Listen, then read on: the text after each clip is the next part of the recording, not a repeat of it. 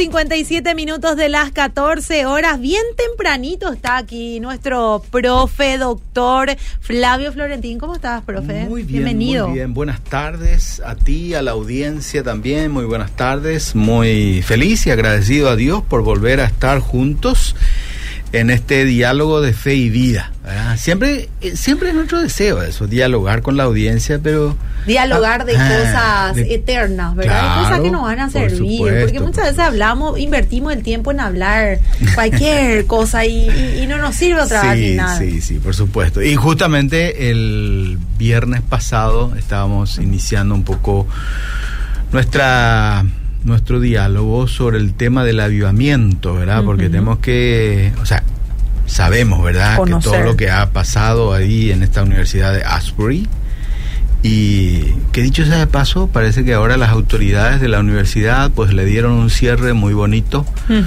eh, muy prudente, me parece a mí también. Habló el presidente de la universidad, que se estila mucho allá, ¿verdad? Que es no tanto un académico.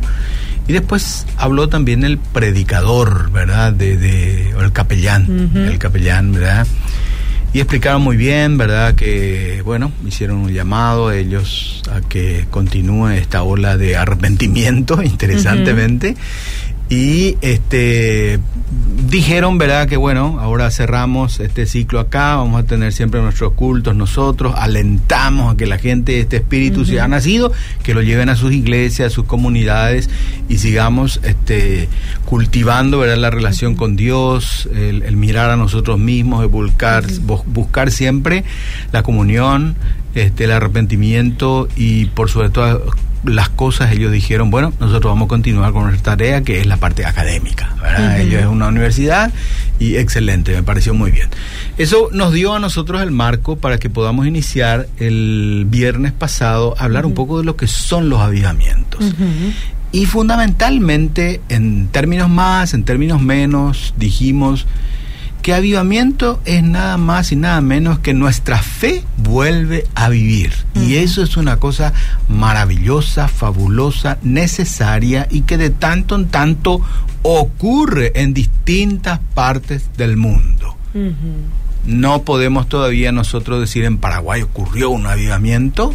Bueno, porque como la vez pasada dijimos también que es pura y exclusiva voluntad de Dios que Sí. ocurra eso, ¿verdad? Visita de alguna manera especial. Y yo si quiere sé- que pase acá, va a pasar acá. Ex- Exactamente, como ocurrió allá, ¿verdad? Que, que un culto sencillo de oración ahí empezó y cantaron y no pararon más y hubo arrepentimiento, confesión y cosas así. Y eso hay que afirmar, es bueno que haya un avivamiento. Y tenemos que nosotros como creyentes en Jesucristo buscar siempre que nuestra fe personal, individual, se avive, pero también nuestra fe comunitaria en nuestra iglesia y si es posible también en todo el país. El propio eh, profeta del Antiguo Testamento, él dice también, aviva tu obra en medio de los tiempos. Y creo que eso debe ser una oración de todo buen creyente en este tiempo y en todos los tiempos, que Dios avive su obra. Eh, la obra de la iglesia, la obra de Cristo en nuestro país, en nuestra iglesia, en nuestro, eh, en nuestro mundo, si es posible, ¿verdad? Bueno, la vez pasada hablamos de las características. ¿Vos anotaste todo? Sí, No anoté si- todo. Hoy no traje mi, mi cuadernito, pero Siempre sí dicen eso acá. los alumnos más aplicados, ¿verdad? Eh. Pero tengo todo en mi mente, dice, ¿verdad? Pero, bueno, pero hoy vamos a hablar porque quedó pendiente eso. En la historia, ¿cuándo es que ocurrieron estos avivamientos y de qué manera se dieron? Por supuesto que voy a mencionar algunos, seguramente no todos, porque han ocurrido avivamientos, a veces pequeños, medianos, otros muy grandes, y que quedaron registrados en la historia, estos avivamientos, y otros tal vez no, ¿verdad? ¿Por qué no arrancamos con Hechos de los Apóstoles capítulo 2? Ujú. Yo creo que lo que ocurrió en Hechos de, capítulo 2, la venida del Espíritu Santo en aquella casa, ¿verdad? Viene ahí, desciende el Espíritu Santo y hay manifestaciones sobrenaturales que son cosas comunes y típicas de los avivamientos. Ocurren cosas, fenómenos sobrenaturales que no son tan fácilmente explicados por la razón. Por eso es que la vez pasada decíamos que perturba, ¿eh? Perturba la la monotonía de nuestra espiritualidad. Yo me imagino que aquellos hermanos nuestros, creyentes en Jesucristo, que vivieron ahí en Pentecostés, se habrán más que asustado. Y las personas que miraron, más todavía, ¿verdad? Pero ocurrió eso, ¿verdad? Eh, el hablar en lengua y vaya a saber que otras manifestaciones más que no registra el libro. Bueno, yo creo que ese fue un primer gran avivamiento. Jesús mismo dijo a sus discípulos, no se vayan de aquí, quédense aquí, yo les voy a enviar el Espíritu Santo él les va a dar poder y a partir de ahí van a salir para ser testigos. Eso es importante. Esa base bíblica, tener que los avivamientos, visita especial de parte de Dios a su pueblo, siempre tiene el propósito de hacer que ese pueblo salga, testifique, haga obra misionera, como dijimos la pasada también, de larga duración, mm. no de corta duración. Entonces, hechos los apóstoles ahí. Ahora, ¿duró toda la vida eso? No Llegó un momento que seguramente eso vuelve otra vez a apagarse y entonces fue necesario otra vez que Dios visite a su pueblo. No siempre como hecho de los apóstoles capítulo 2. Mm. Ahora, dijimos, ¿verdad? Yo siempre parto de la base que todo avivamiento que es bueno, que es necesario, ¿verdad? Y que debemos siempre anhelar que ocurra en nuestra vida y en la vida de nuestra iglesia, no siempre ocurre como hecho de los apóstoles como en Pentecostés pero sí ha habido movimientos que han generado que la fe se avive. A mí siempre me gusta mirar un poco también esa experiencia de los primeros siglos de la iglesia cristiana, siglo II, siglo III. ¿Qué pasó ahí? La iglesia perseguida la fe cristiana no podía salir a luz, ahí no podíamos, este, digo yo, no podíamos, ¿verdad? nuestros hermanos de la fe no podían salir ahí, pues libremente a proclamar su fe, ¿verdad? Se reunían a escondidas, este, en las casas, a veces en la catacumba, eran muy perseguidas. Sin embargo, ha habido personas que buscaron que su fe, aún en medio de esa persecución, pueda tener vida. Y cuando nosotros hablamos de avivamiento siempre pensamos, ¿verdad?, que tiene que ser una cosa comunitaria, grupal, grande, constante, permanente y, efervescente, digamos De mucho a veces con artistas internacionales. sí, también, pero no, no siempre ocurre eso. Y hay una, un dato muy interesante en la historia de la iglesia que se llama la vida de los monjes en el desierto. ¿Qué fue eso? Cristianos muy sinceros que dijeron, en la ciudad lastimosamente yo no puedo hacer que mi fe viva, porque hay demasiada tentación, demasiada oposición, mucha persecución, entonces yo me voy a vivir solito en el desierto y ahí hago una cuevita y ahí yo y mi Dios solito estoy. ¿Fue un avivamiento eso? Para algunas personas sí, ¿verdad? Para aquellos monjes del desierto sí, porque ellos cultivaban una espiritualidad profunda, ¿verdad? No es un modelo muy recomendable hoy en día, ¿verdad? Porque hoy en día se va a vivir solo, ¿quién te va a hacer caso? Pero en aquella mm. época generó muchísima buena reputación. Estos monjes del desierto que cultivaban una espiritualidad muy santa de comunión con Dios generaron mucha simpatía en la gente y las personas que querían saber acerca de Dios, como no había mucha Biblia, no había grandes predicadores, recurrían a esos monjes para ser instruidos en la vida cristiana y generaron muchos otros monjecitos en el desierto. Fue una forma de avivamiento, siglo II, siglo III diríamos así, ¿verdad? Después, cuando ya tenemos que mirar un poco que después del año 300 y piquito, pues el cristianismo se institucionalizó en Roma, ¿no?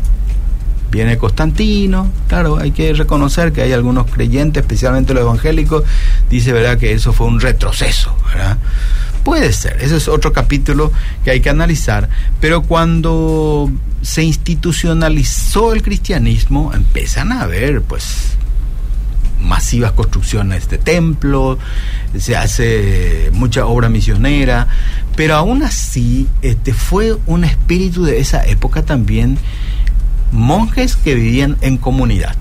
¿verdad? O sea, los monasterios. Nosotros conocemos eso, ¿verdad? Nosotros no compartimos tanto como evangélicos eso, pero ya estamos hablando del avivamiento, miremos un poco eso también, ¿verdad? Porque estos monasterios que surgen en el año 3, 4, 5 en adelante, ¿verdad? Fue un boom de aquella época. Todo el mundo quería ser monje y vivir en los monasterios. Tenían sus razones sociales también, ¿verdad? Porque en aquella época, si vos querías leer quería escribir, ¿dónde te mm. tenías que ir? No había escuela. Mm. Tenías que irte a un monasterio, hacerte monje. si quería comer bien, tenía que ir a un monasterio también, porque ellos mm, tenían su huertita, vivían bien, ellos mismos generaban, ¿verdad? Y, y, muchos de los buenos conocimientos que hoy en día tenemos de medicina, de alimentación, inclusive de buenas bebidas, surgieron en los monasterios, ¿verdad? En los monasterios, ¿verdad? El monje, por ejemplo, y otras cosas más, ¿verdad? Entonces, ahí, entonces, ese era. Entonces todo el mundo se volcó ahí en los monasterios. Y eso hizo también que la vida monástica se vaya un poco en declive. ¿Qué significa eso? Perdió su vitalidad y se fue eh, al fondo. O sea que no, no, no pudieron mantener ni conservar su espiritualidad, diríamos así, ¿verdad? Y ellos tuvieron una vida relajada, ¿verdad? O sea que perdieron el ritmo, el rumbo, y entonces era mundo, el monasterio, se volvió una cosa más mundana que lo que sea. Y entonces ahí en el siglo V aparece una renovación de la vida monástica con Benito de Nurcia, que fue un monje que trajo orden a la vida monástica. Y, su, su, su renovación monástica, o sea, su movimiento de avivamiento en los monasterios, consistía en que él dijo, bueno, hermanos, en los monasterios vamos a orar y trabajar. De ahí viene esa famosa frase, ora et labora. El monje tiene que orar, pero también tiene que trabajar. Entonces, a partir de ahí, él introduce una rigidez en la rutina de la vida monástica que empieza ya a las 5 de la mañana y tenía cada uno su horario de hacer sus oraciones personales, su limpieza, sus labores, sus cultos o misas comunitarias y todo. Entonces, eso fue una gran renovación, una gran renovación que trajo de vuelta vitalidad a la vida del cristianismo si uno se ocupa de mirar la historia del cristianismo, en cierta época de la historia, o sea, en cierta época del pasado, estos monasterios dieron mucha vida, proveyeron muchos misioneros, muchos de los grandes misioneros del siglo 7, 8, 9 y eso, surgieron, salieron de los monasterios. Bien. Saltemos de ese siglo a la reforma. 1500, vamos a hacer un salto de mil años, ¿verdad?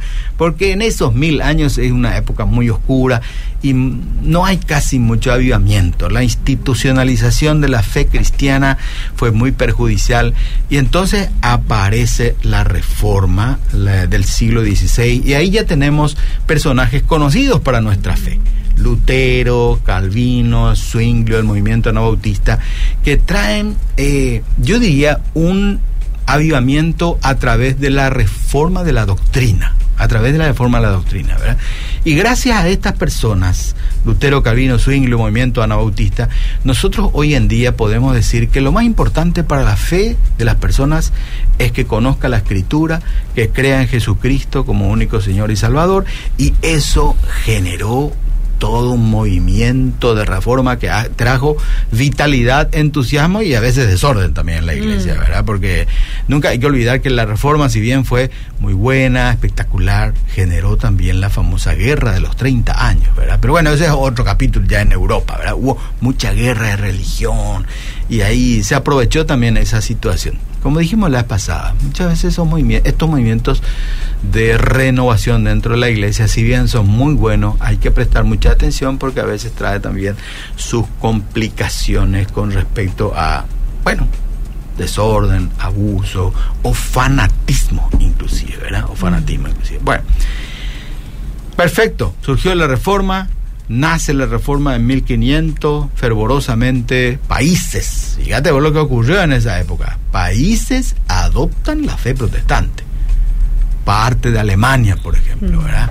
Suiza, una parte va a ser protestante, otra parte no, después los países eh, escandinavos, eh, los países de de esa parte, por ejemplo, Holanda, Suecia, Suiza, Dinamarca, eh, Finlandia y todo eso, todo eso se volvieron de repente de la noche a la mañana protestante, pero como países adoptaron eso. Ahora, ¿eso fue un movimiento de avivamiento?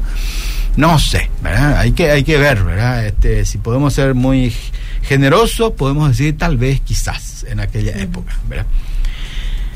Después surge la reforma y en Inglaterra, por ejemplo, interesantemente también se rompe, rompe el país de inglés. En la época de Enrique VIII rompe con Roma y él constituye su propia iglesia, que es la iglesia anglicana. con cierto ropaje muy católico, ¿verdad? Y con una doctrina protestante, ¿verdad? En su, su liturgia. Pero después eso, en 1600, después de 100 años, entra en declive otra vez, ¿verdad? Y ahí, en medio de ese declive, eh, aparece una, eh, un, un dúo de hermanos, un dúo de hermanos. Y eso es lo que la vez pasada dijimos también. Muchos de estos movimientos de avivamiento surgen en universidades, como esto que estaba surgiendo. Y en Inglaterra, en el año 1720, 24 por ahí, surge de vuelta un movimiento de avivamiento dentro de la iglesia anglicana con los hermanos Juan y Carlos Wesley, que son los hermanos que dieron origen al metodismo. Y ahí estos, este, estos, estos, estos dos muchachos, jovencitos, estudiantes. Juan y Juan y Carlos, Carlos Wesley. ¿verdad? Juan era el predicador, el maestro de la palabra, predicador itinerante, y Carlos, su hermano, era un músico que compuso, no quiero estar equivocado ni quiero abusar, pero si mal no recuerdo, los estudiosos de la himnología evangélica dice que compuso alrededor de 3.000 himnos evangélicos. Impresionante eso.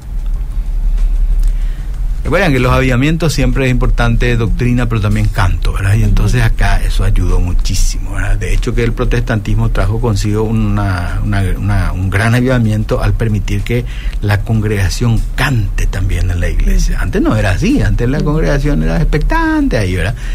Bueno, Juan y Carlos Wesley inician el movimiento de avivamiento que afectó Inglaterra gran parte, ¿verdad? Y este Juan Wesley fue, él fue un predicador eh, de la iglesia anglicana oficial.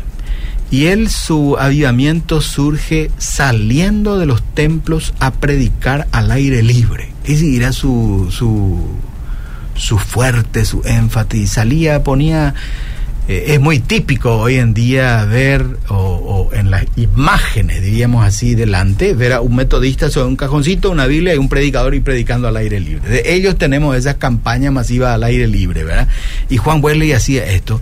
Y sorprendentemente la gente se convertía, pero a miles cuando él predicaba y él se iba a predicar tempranito a los mineros en las puertas, porque en Inglaterra en aquel entonces era muy necesario el carbón mineral para las estufas, porque frío, ¿verdad? En, aquel, en, toda la época en, en, Inglaterra, entonces mucha gente trabajaba en las minas sacando carbón para calentar el lugar. Y ahí Juan, antes de que ellos entren a trabajar, iba a predicar y la gente, esos mineros toscos, fuertes, así vigorosos, se entregaban de una manera pues impactante al Señor, llorando, arrepintiéndose de sus pecados, ¿verdad? Reconociendo su falta, típico de los avivamientos, el reconocimiento de la pecaminosidad humana, pedir arrepentimiento, reconciliación, y entonces surgió un movimiento masivo.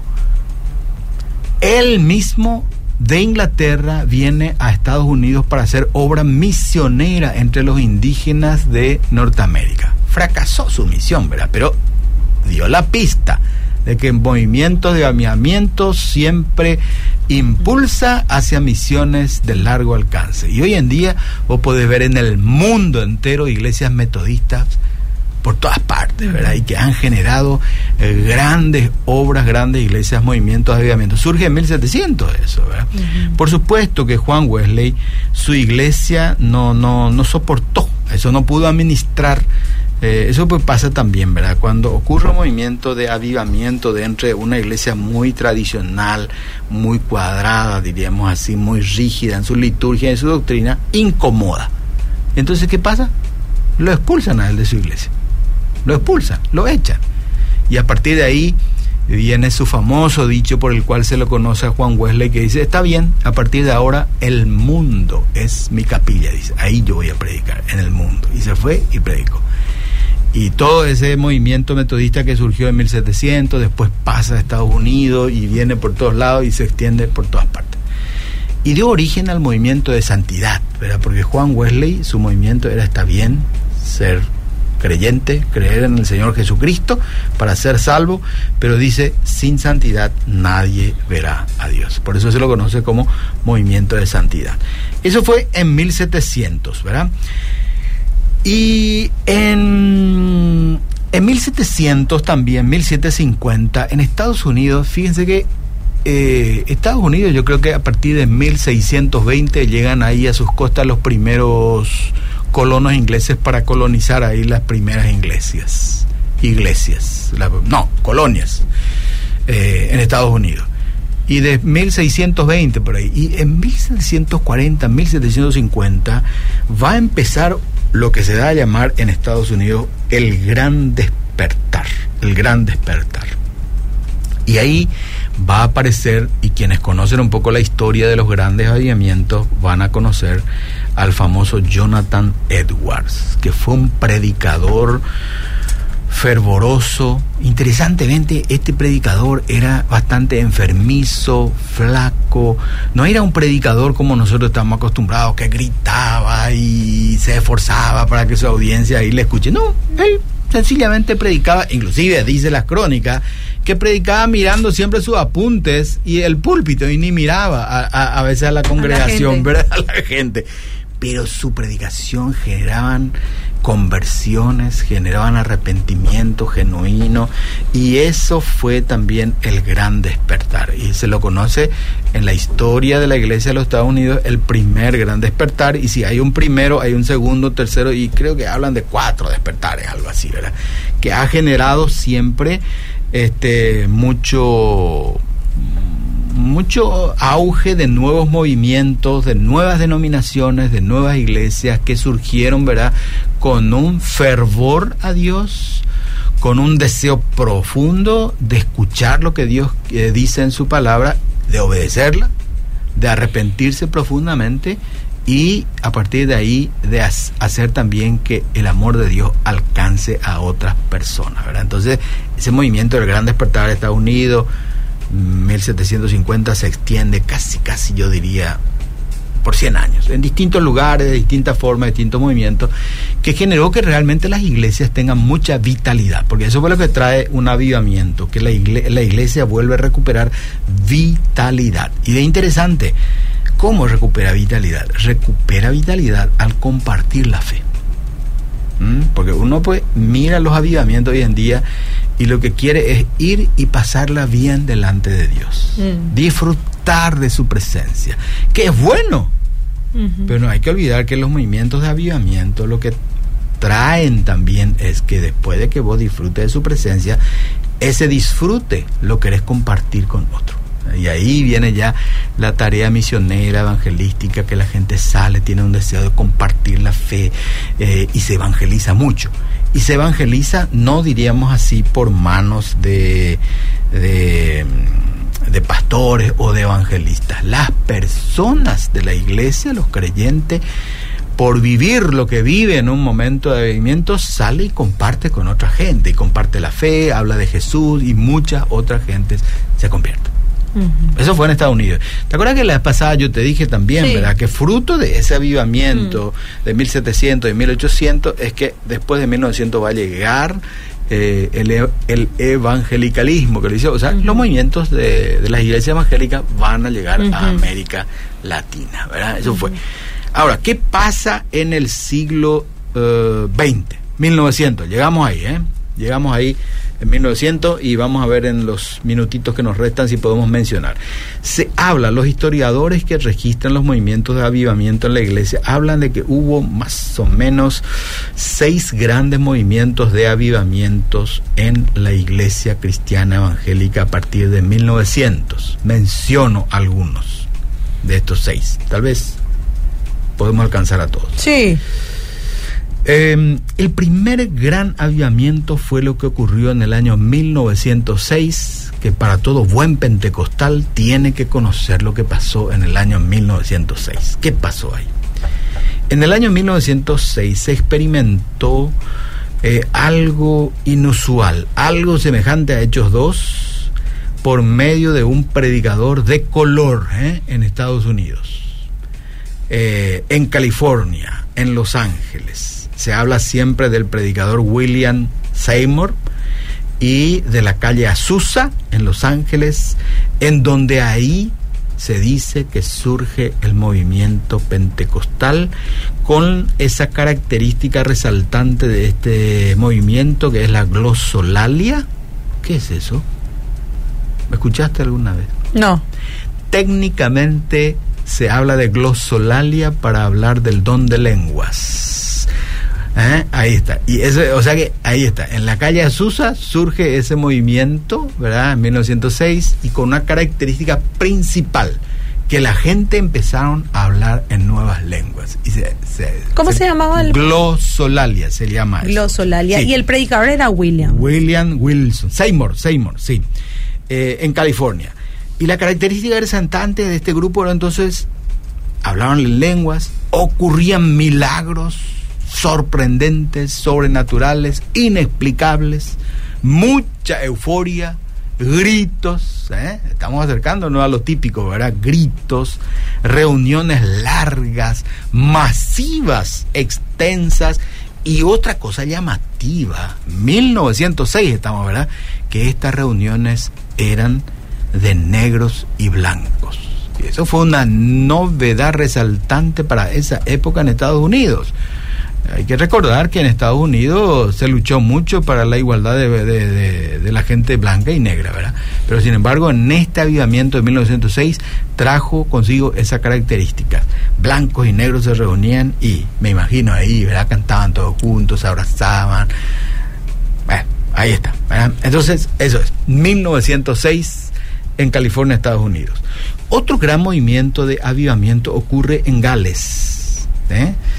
Gales, este, el reino de Gales, ahí nos ubicamos otra vez en Inglaterra. 1904. 1904. Y en Gales esto ocurre de una manera espontánea en una iglesia sencilla, humilde, rural, de la mano de un predicador casi diríamos laico, ¿verdad? Que no tenía mucha formación, de vuelta ahí predica él y hay un fervor, un entusiasmo, eh, hay un espíritu de arrepentimiento, de conversiones masivas y se extiende este, este, este avivamiento a otras iglesias y a otras zonas de Gales, ¿verdad?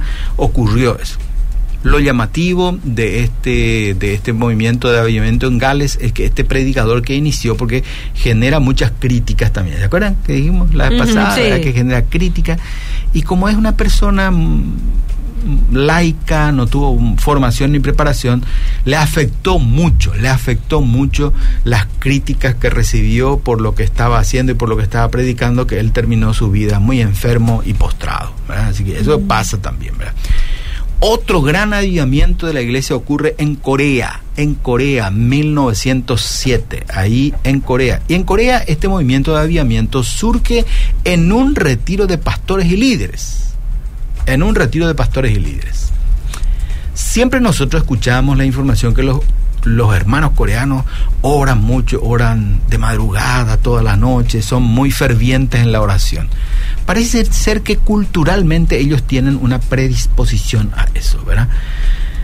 Aún así, en este retiro de pastores en Corea en 1907, lo que ocurrió en, un culto de ese retiro de pastores ahí que organizaban misioneros, ¿verdad? Y, y la época era en que los misioneros extranjeros estaban entregando un poco, pasando el liderazgo de esa obra a los nacionales y era un poco así el culto medio de despedida, así entregando la obra. Y en ese culto hay una visitación especial de Dios, cuya característica principal de esa visitación en Corea fue el reconocimiento de pecado y arrepentimiento de líderes y pastores. Sorprendente, ¿no? Mm. Pero ocurrió eso. Y esa actitud y ese hecho generó un movimiento de avivamiento, de despertar de la fe en Corea que este fue imparable. Yo no sé cuándo, era una experiencia. Tuve la oportunidad y la bendición de visitar Seúl, Corea, en ocasión de un congreso en el año 2000. Para nosotros ir a una iglesia en aquella época de 15 mil personas y llena y que tenés que hacer fila para entrar en la iglesia, era una cosa sorprendente. Estamos hablando del año 2000. y entramos en esa iglesia era una cosa impactante, majestuoso. Uno podía sentir que el Espíritu de Dios se movía y se movía libremente ahí, en orden, sin desorden. Y era una iglesia, ¿verdad? Todavía fruto del avivamiento. Y en Corea, hasta yo creo que hasta hoy en día, más o menos, este, se mueve en ese espíritu, ¿verdad?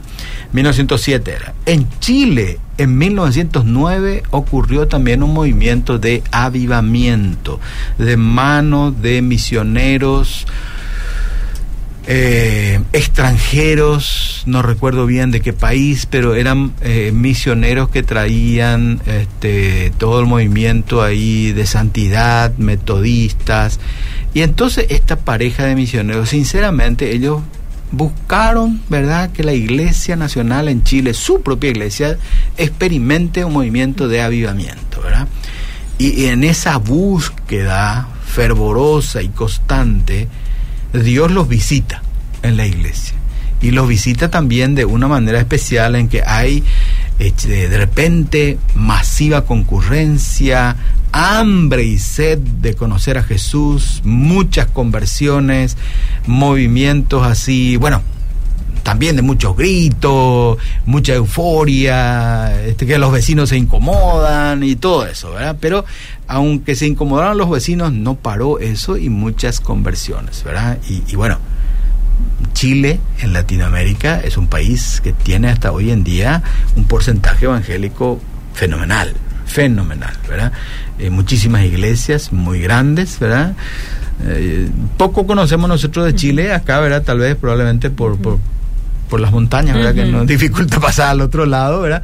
Pero eh, eh, es sorprendente, es muy rica, muy rica la historia del movimiento evangélico en Chile, digno de conocer. De hecho, tenemos, hemos tenido y seguimos teniendo también hermanos, pastores misioneros de Chile que han llegado a Paraguay para predicar el evangelio y cultivar.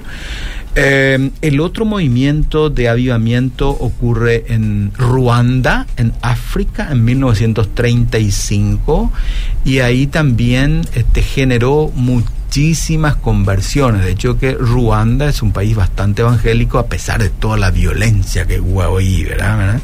Es impresionante, ¿verdad? Y otro gran movimiento de avivamiento ocurre en el año 1966 en Indonesia, en Timor, en una de las islas ahí, que eso también así casualmente en medio de una iglesia rural profunda, sin mucho conocimiento, sin letra, casi medio analfabeto, ello ocurre un movimiento de avivamiento que se extiende y eh, pasa a, de una manera especial, eh, maravillosa y fabulosa a otros a otras iglesias también, Bueno, y esa es un poco la historia. Eh, ahora, lo que quisiera tal vez señalar un poquito para concluir esto, ¿Qué prioridades uno ve que dejan estos movimientos de avivamiento? Cuando Dios desciende de manera especial, ¿qué es lo que ocurre por lo general? Mirando estos avivamientos que ocurrieron. Primero, lo que vemos es que en las iglesias se prioriza a Dios, la santidad de Dios y la misión. Eso es prioridad, ¿verdad? Yo amo a Dios, quiero más de Dios y quiero obedecer su palabra y aquí está mi vida, mis dones, mi talento, a donde tú me envíes iré. Eso es una de las cosas que se deja ver. Segundo, se deja ver mucho que Dios ama al mundo e impulsa a su iglesia a realizar la tarea de compartir el Evangelio y sin grandes sumas de dinero. ¿eh? Ahí cuando hay un movimiento de avivamiento, la iglesia, los hermanos salen, predican sin pedir presupuesto ni decir esto va a costar mucho. Eh, espontáneamente hay un espíritu que los impulsa a eso. Dios usa a los hermanos de la iglesia, no solamente a los pastores y misioneros cuando hay un avivamiento y los usa de gran manera. Y cuando Dios desciende en la vida de uno o en la vida de la iglesia, siempre hay manifestaciones sobrenaturales. El hecho de que nosotros sentimos el perdón de nuestros pecados, inclusive ya es una manifestación sobrenatural, obra y fruto de Dios. Cada caso puede ser muy diferente. En algunos movimientos hubo sanidades, hubo visiones, en otras profecías, exorcismos, actos extraños a la naturaleza, como viento, recio, temblores, tiempos, como los tiempos apostólicos. Dios actúa de manera milagrosa en estos movimientos y de acuerdo a su voluntad. La iglesia y los individuos dentro de la iglesia siempre, como dije al principio, debemos buscar, debemos anhelar un avivamiento, ya sea en nuestra vida personal o en nuestra iglesia. Y por supuesto esto hace que cuando ocurre esta visitación especial de Dios, siempre lo importante va a ser Dios, su palabra y su misión.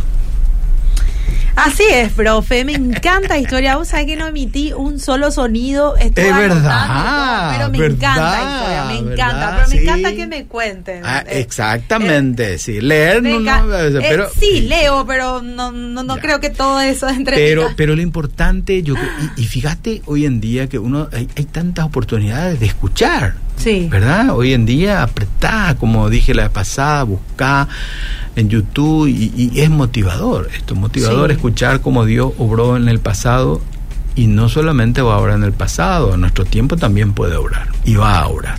Así es, mi querido profe Flavio. Bueno, el próximo viernes sí, vamos a seguir vamos hablando. A, sí, sí, pero ya de otro tema. Ah, sí, va, claro, por supuesto. Muchas bueno, gracias. Muchas, muchas gracias. gracias. Nos vemos el próximo jueves.